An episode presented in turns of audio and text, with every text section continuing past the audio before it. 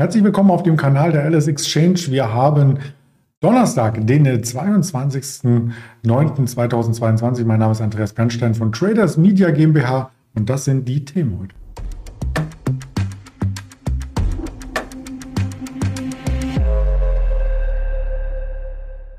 Natürlich mit einem Gast, den wir immer am Donnerstag oder meistens am Donnerstag hier äh, willkommen heißen dürfen und dem Risikohinweis, ähm, dass nämlich all das, was wir sagen, rein objektiv recherchiert ist und keine Handelsberatung oder Handelsempfehlung ist. Und dann nehme ich unseren Gast vom Donnerstag auch mal hinzu, den Ingmar Königshofen. Hallo Ingmar.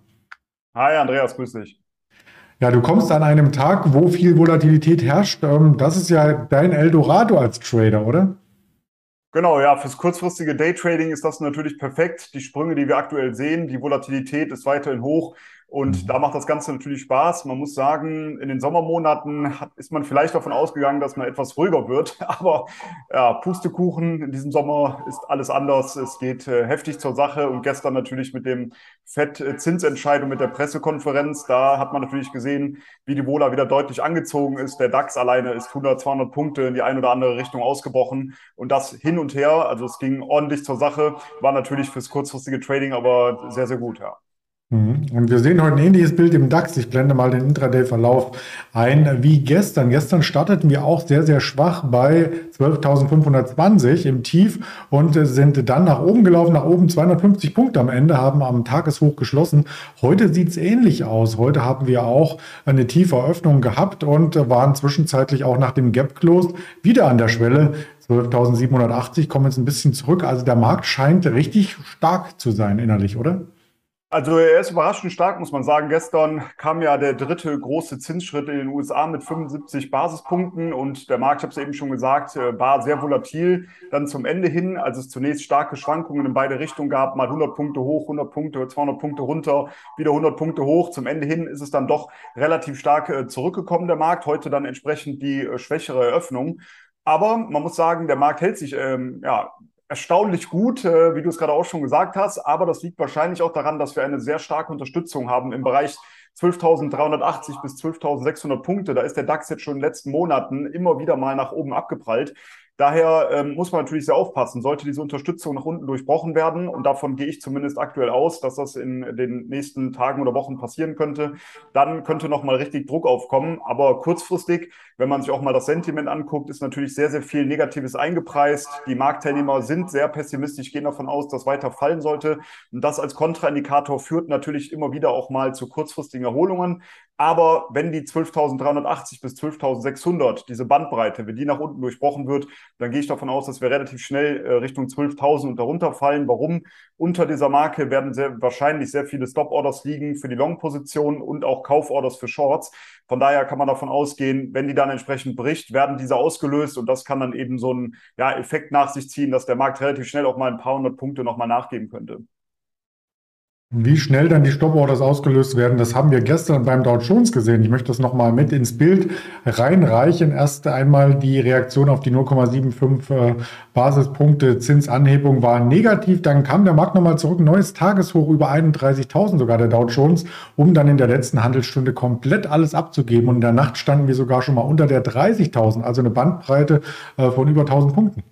genau. Also das war genau, was wir eben schon besprochen haben und was ich schon gesagt hatte. Fürs Daytrading ist das natürlich phänomenal. Diejenigen, die ähm, ja langfristig orientiert eher arbeiten und investiert sind, für die ist das natürlich jetzt eine schwierige Phase, weil der Markt äh, in den vergangenen Jahren ja immer wieder nach einem kurzen Dip auch wieder hochgekauft wurde.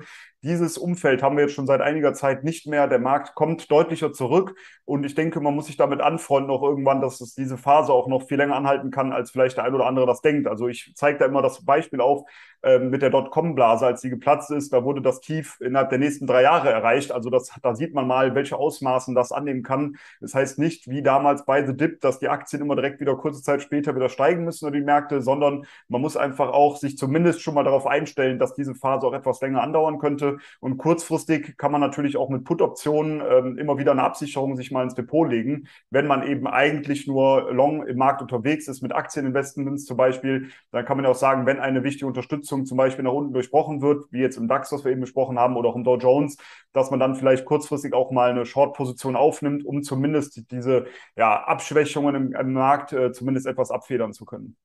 Mhm. Das stimmt. Und es geht ja nicht nur um Aktien an den Märkten, den Finanzmärkten, sondern das hat auch Implikationen auf die Währungsmärkte. Der ähm, US-Dollar, der ist stark angestiegen nach dem Zinsschritt. Logisch, wenn eine Währung hier quasi mit mehr Zinsen lockt, dann zieht es auch das Geld an und insgesamt war es sogar ein 20-Jahres-Hoch wieder im Vergleich zum ähm, Euro. Und wenn man sich die Währungsmärkte insgesamt anschaut, und da haben wir heute mal ganz interaktiv das Guidance Desktop geöffnet von der LS Exchange, um durchzunavigieren, da gibt es noch weitere Währungspaare, die wir uns anschauen, danach auch gerne Gold. Aber was hast du für Währungspaare denn im Blick? Also ich merke schon, Andreas, du bist sehr viel optimistischer bei deiner Ausdrucksweise als ich. Ich wollte sagen, der Euro ist auf ein 20-Jahres-Tief gefallen. Du sagst, der US-Dollar ist auf ein 20-Jahres-Hoch gestiegen. Also so kann man es natürlich mal deutlich besser ausdrücken. Also insgesamt natürlich sieht man, und das ist ja auch klar, die ähm, EZB hat deutlich ähm, ja, zurückhaltender agiert bisher. Die FED sehr aggressiv, die Zinsen werden angehoben und natürlich der, das Kapital sucht sich immer die beste Verzinsung. Also natürlich steigt dann der US-Dollar dementsprechend an. Der Euro kam jetzt unter Druck. Wir sind unter die Parität gefallen, deutlich unter die Parität. 20-Jahrestief haben wir eben schon gesagt. Man muss aber sagen, dass wir jetzt so im Bereich 0,96 bis eigentlich auch ein US-Dollar haben wir äh, eine schöne Unterstützungszone, also eine kleine Unterstützungszone, aber zumindest ist hier jetzt die Hoffnung mal groß, dass vielleicht eine Gegenbewegung einsetzen könnte. Warum? Das Sentiment, also die Marktstimmung ist extrem negativ natürlich, was den Euro betrifft. Und vieles ist natürlich jetzt schon schon eingepreist. Und wenn man sich mal überlegt, es kann ja jederzeit auch zu einer Überraschung kommen bei der äh, EZB-Entscheidungen, ähm, äh, dass auf einmal die Zinsen auch hier viel stärker angezogen werden. Und das könnte dem Euro natürlich auch wieder etwas helfen. Man muss aber ja natürlich die aktuelle Lage betrachten und da ist der Euro sehr, sehr schwach. Aber ich sehe eine kurzfristige Erholung bis in den Bereich von 1,04 als durchaus möglich an, weil jetzt eben schon sehr, sehr viel Negatives eingepreist ist. Dann, wenn wir uns ein anderes äh, Währungspaar noch angucken, den Schweizer Franken gegenüber dem US-Dollar, da ist es eben ganz interessant, dass die Schweizer Nationalbank eben auch den Leitzins angehoben hat um 75 Basispunkte. Also man sieht durch die Bank verschiedene ähm, ja, Nationalbanken reagieren jetzt sehr, sehr stark und versuchen eben die Inflation zu bekämpfen und dementsprechend also Anhe ähm, Anhebung der Zinsen in der Schweiz. Und wenn man sich einfach mal die, äh, ja, das Währungspaar da anguckt, dann muss man sagen, wir sind da schon seit längerem in so einer, in so einer Seitwärtsrange. Äh, kann man natürlich ganz gut, gut mal kurzfristig traden. Würde ich mich momentan aber etwas zurückhalten, wenn dann versuchen, wie gesagt, wenn man jetzt kurzfristig engagiert ist, immer mal ähm, ja, in dieser Bandbreite Long und Short zu handeln. Das ist natürlich möglich. Aber ich wollte zumindest nochmal hier natürlich mitteilen, dass jetzt die verschiedenen Nationalbanken hier ähm, aktiv werden. Und gerade eben kam dann eben noch die Nachricht, dass jetzt auch Japan versucht, sich gegen gegen diese, ja, gegen den fallenden japanischen Yen natürlich zu stemmen. Die Regierung greift hier ja, aktiv ein. Es wird nicht an den Leitzinsen irgendwas geschraubt momentan. Da hält man sich noch sehr zurück, muss man sagen, im Gegensatz zu vielen anderen Nationalbanken. Aber ähm, die Regierung greift eben ein und kauft eben Devisen und dementsprechend konnte das zumindest kurzfristig heute mal dem japanischen Yen gegenüber dem US-Dollar helfen, der ja in den letzten Monaten und Jahren massiv unter Druck gekommen ist. Ja, da sieht man auch, dass der Trend ja so massiv ist die letzten Jahre. Äh, da hatte kaum einer damit gerechnet, dass hier mal eine Gegenbewegung einkehrt. Aber wenn jetzt die japanische Notenbank sagt, äh, das war's, Jungs, äh, wir müssen jetzt mal was tun, dann kann auch sowas mal schnell in die andere Richtung über mehrere Tage gehalten werden, oder? Genau, das ist genau der Punkt, worauf ich natürlich auch häufig spekuliere. Wenn man, also ich sage es ja immer wieder hier in dem Interview, dass ich ein antizyklischer Trader bin. Viele handeln nur in Trendrichtung und das hat eben das große Risiko, dass man eben dann am Ende in einen Trend reinspringt und auf einmal gibt es eine Änderung und der Markt äh, zieht auch mal wieder in die andere Richtung. Ich versuche eher dann darauf zu spekulieren, zum Beispiel jetzt beim japanischen Yen gegenüber dem US-Dollar, dass es mal eine Gegenbewegung geben könnte, weil natürlich jetzt schon sehr, sehr viel Negatives eingepreist ist. Das heißt, diesen Überraschungsmoment, den sehe ich dann eher beim japanischen Yen gegenüber dem US-Dollar, dass dort etwas passieren kann. Und jetzt sehen wir es eben heute zum Beispiel mit diesem Thema, dass eben eine Regierung hier eingreift und da auch nicht einfach tatenlos zuschaut. Und das kann natürlich dann auch mal über Tage dazu beitragen, dass der japanische Yen auch mal wieder ansteigt und das auch wieder Folgekäufer nach sich zieht und auch Short-Positionen natürlich aufgelöst werden von eben Trendinvestoren. Von daher ist es genau richtig, was du gerade gesagt hast. Das kann natürlich auch mal einen Effekt geben, der über einige Tage auf jeden Fall anhält. Und natürlich kann das auch mal eine Trendwende geben. Ich meine, äh, vielleicht ist das ein gutes Beispiel hier, wenn man einfach mal über die Zinsen redet. Wie viele haben vor ein, zwei Jahren gesagt, äh, die Zinsen werden nie mehr ansteigen und auf einmal sieht man, es ist doch möglich, Zinsen können ansteigen und das auch dann relativ rasch und rapide. Und jetzt kann man sich vielleicht auch nicht mehr vorstellen, dass die Zinsen in Kürze wieder runtergenommen werden äh, aufgrund der hohen Inflation. Das heißt, man muss sich mal ein bisschen davon loslösen, immer zu denken, man wüsste, was in der Zukunft passiert. Man weiß es eben eben nicht. Wir alle wissen nicht, was der Markt macht und dementsprechend kann das immer wieder zu Überraschungen kommen oder führen. Und für mich ist es daher wichtig äh, zu antizipieren, wo ist der Überraschungsmoment eventuell größer, auf welcher Seite. Und dann kann man diese Richtung natürlich ganz gut handeln. Und du hast eben schon Gold angesprochen. Vielleicht können wir das ja gerade auch noch kurz besprechen, weil das meiner Meinung nach jetzt ähm, mega spannend ist. Äh, die 1680, diese Unterstützungszone bei 1680 US-Dollar, die wurde jetzt letzten Tage unterschritten. Ich gehe momentan noch davon aus, dass es sich hier um einen Fehlausbruch handeln könnte, weil eben nach dem Durchbruch unter diese Unterstützungszone von 1680 ist der Goldpreis nicht jetzt direkt nach unten weggerauscht, sondern hält sich so in dieser Region. Wir standen eben ganz knapp darunter und ich kann mir gut vorstellen, dass wir jetzt in den nächsten Stunden oder Tagen auch wieder über die 1680 US-Dollar ansteigen. Dann wäre das ein Fehlausbruch und dann könnte natürlich der Goldpreis auch mal wieder deutlicher anziehen Richtung 1800 US-Dollar. Aber wenn das jetzt natürlich bestätigt wird, dass die 1680 diese Unterstützung nach unten durchbrochen wird, nachhaltig in Anführungsstrichen, dann ist natürlich auch deutlich Platz nach unten von 100, 200, 300 US-Dollar. Das muss man dazu sagen. Eventuell sogar noch mehr, weil dann eine langfristige Seitwärtsphase nach unten durchschritten wird. Aber ich gehe eher davon aus, äh, zumindest ist eine aktuelle Prognose, dass es sich hier um einen Fehlausbruch handelt, weil eben kein richtiger Druck jetzt nach unten aufkam. Und wenn jetzt die 1680 nach oben wieder zurückerobert wird, dann könnte es relativ schnell wieder Anschlusskäufe äh, geben. Und die, die jetzt vielleicht dann Short-Positionen aufgebaut haben, die müssen sich dann wieder eindecken, diese verkaufen. Das kann eben auch den Effekt haben, der dann nochmal das Ganze verstärkt. Man muss sagen, man ist etwas überrascht natürlich, dass der äh, Goldpreis doch etwas zurückhinkt aufgrund der Inflation. Man hat ja immer gesagt, dass ein Krisenschutz, Inflationsschutz und was auch immer. Eigentlich müsste Gold ja nach diesem Motto bei 3000 US-Dollar stehen. Aber natürlich aufgrund des starken US-Dollars, und das ist hier das Problem aktuell, kommt eben der Goldpreis massiv unter die Räder in den letzten Wochen. Ja, jetzt haben wir das auch mal interaktiv erlebt mit dem Guidance Desktop. Den Link gibt es unter dem Video übrigens. Also kann man ganz normal ähm, beitreten, äh, die verschiedenen Derivate, Videos, Informationen mit ähm, konsumieren. Ähm, du hast fast schon die Überleitung gebracht. Zu weit kann es ja nicht mehr fallen. Das ist mir nämlich als erstes beim Chart von Zalando aufgefallen, denn ähm, wir nähern uns ja der Nulllinie langsam. ja, also es geht relativ schnell und wir stehen nicht mehr weit entfernt vom Allzeittief.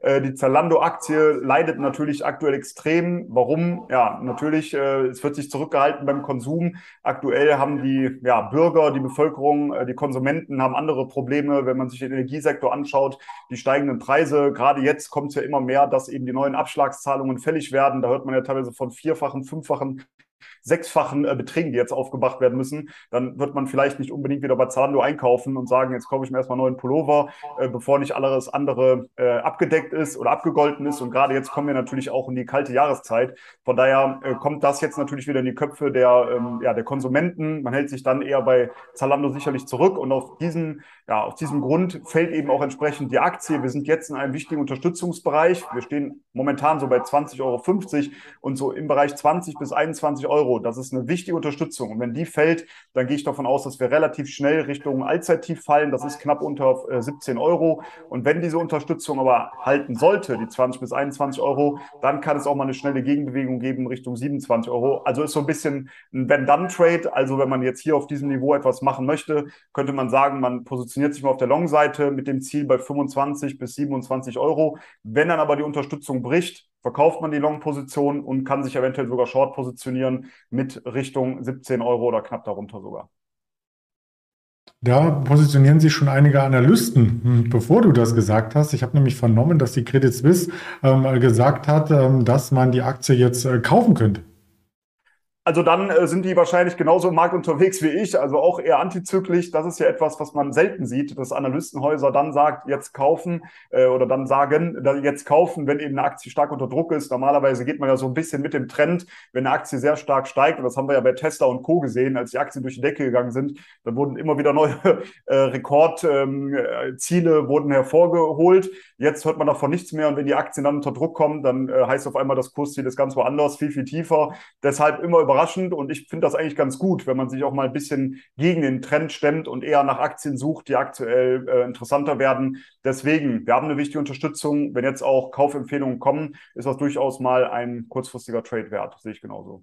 Mhm. Aber mehr macht es natürlich Spaß, wenn es auch ähm, to tolle Zahlen zu berichten gibt. Und da habe ich schon die Salzgitter äh, kurz reingereicht. Da gab es nämlich einen Rekordgewinn und trotz steigender Preise, das hat man wirklich, wirklich selten. Genau, da gab es einen Rekordgewinn im ersten Halbjahr, aber es wird jetzt schon angedeutet, dass das äh, zweite Halbjahr sehr, sehr viel schwieriger werden wird. Das kann man sich ja schon vorstellen. Viele Projekte, gerade in der Bauindustrie, werden jetzt zurückgefahren, werden zurückgestellt oder sogar komplett eingestellt. Also das hört man ja jetzt in letzter Zeit sehr, sehr häufig. Und ähm, ja, auch die Autobranche sei wohl nicht so stark zurückgekommen, wie das erhofft wurde. Nichtsdestotrotz hält man eben an den Jahreszielen fest. Und das sind natürlich positive News in einem solchen Umfeld, was wir aktuell haben. Auch hier notieren wir aktuell an einer wichtigen Unterstützungszone. Sollte diese fallen, dann kann es relativ schnell Richtung 15 Euro gehen. Und wenn diese hält, Richtung 30 bis 33 Euro. Und die aktuelle Unterstützungszone ist im Bereich, lustigerweise, wie wir auch eben bei Zalando schon gesagt haben, im Bereich bei 20 bis 21 Euro. Wir notieren aktuell deutlich darüber. Also diese 20 bis 21 sollten aber halten. Wenn nicht, kann es schnell Richtung 15 gehen. Ich bin aber positiv gestimmt aufgrund eben der Tatsache, dass man hier an den Jahresprognosen festhält. Deshalb gehe ich eher davon aus, dass die Aktie Richtung 30 bis 33 Euro ansteigen könnte. Also auch hier eine Aktie, die man sich mal auf der Long-Seite angucken könnte. Und aus diesem Grund haben wir sie mitgebracht. Man kann sich natürlich noch mehrere Aktien anschauen. Auch da habe ich ein Beispiel mitgebracht. Und zwar für ein Webinar heute Abend. Also gerne anmelden. Den Link gibt es unter diesem Video zu dem Webinar, was der Frank Helmes äh, mehrheitlich bestreitet. Ich darf ihn anmoderieren. Ich bin also auch dabei ab 19 Uhr mit den Fragen, mit dem Einblick in seine Value-Datenbank. Die kostet normalerweise Geld. Heute Abend gibt es die mal für einen Tag kostenfrei für einen Abend. Man darf sich alle Werte wünschen, reinschauen. Wir schauen genau nach, ob es jetzt da schon ein interessantes Kaufniveau aus Value-Gesichtspunkten, also das, was Warren Buffett äh, machte, gibt. Also keines reines Trading, sondern mehr eine Langfristanlage. Und das macht ja äh, eher Spaß, wenn wir am Jahrestief sind, als am Jahreshoch. Weitere Informationen gibt es auf den Kanälen der Alice Exchange, selbstverständlich. Und dann freue ich mich auf nächste Woche wieder. Dann ist wieder Ingmar Königshofen-Time, Donnerstag, oder?